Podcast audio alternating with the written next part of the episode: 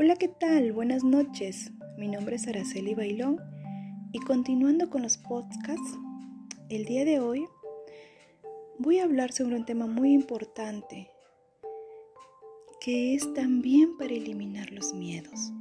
Pero para ello necesitamos saber y conocer sobre la autoestima. La autoestima es el amor propio, cuánto uno se quiere a sí mismo, cuánto uno puede dar a los demás. Entonces, la autoestima es quererse tal cual uno es, reconocer nuestras cualidades y también reconocer nuestros defectos para poder saber en qué debo mejorar. Entonces, si tú me estás escuchando y eres joven, adolescente, de repente eres padre o eres madre, tienes que conocer que la autoestima se forma principalmente en dónde? En la familia.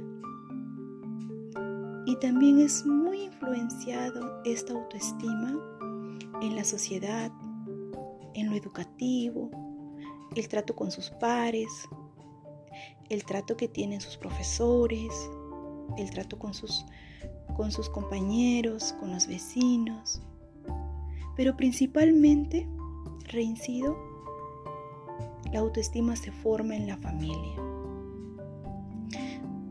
Entonces, en la familia se debe de brindar reforzadores a nuestros hijos.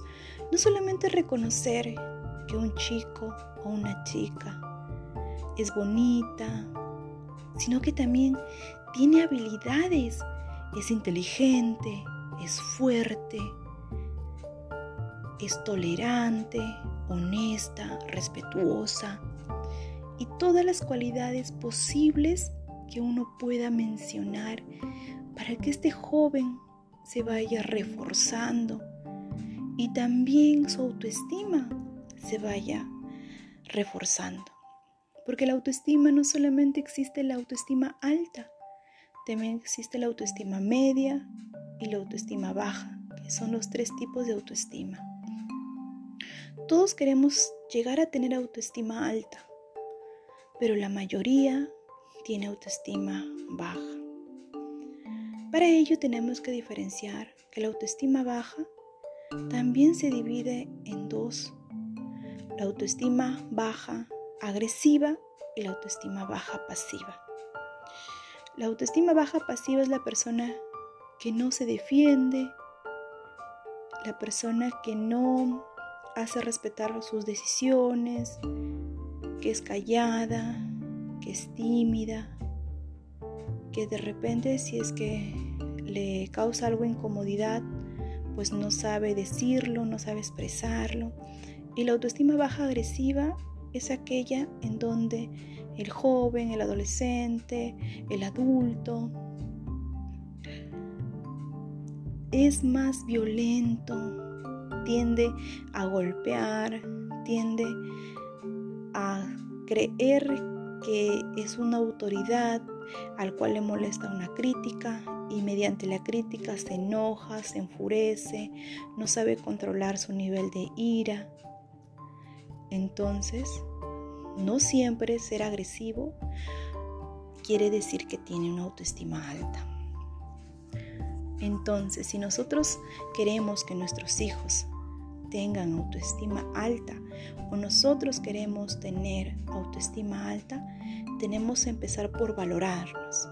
¿Y qué es lo que debemos hacer? Primero, debemos reconocer nuestras cualidades y también nuestros defectos. También lo que debemos de hacer es aprender a decir no en el momento correcto. Tenemos que también para tener una autoestima alta debemos de respetar las opiniones de los demás y aceptar que hemos cometido algún error. Tener la autoestima alta es ser feliz cada día, es ver el lado optimista de la vida, es decir, yo puedo, yo lo voy a lograr. así como nuestro coach Nelson Guevara, que siempre nos menciona. Debemos de creérnoslas que sí podemos, que somos valiosos.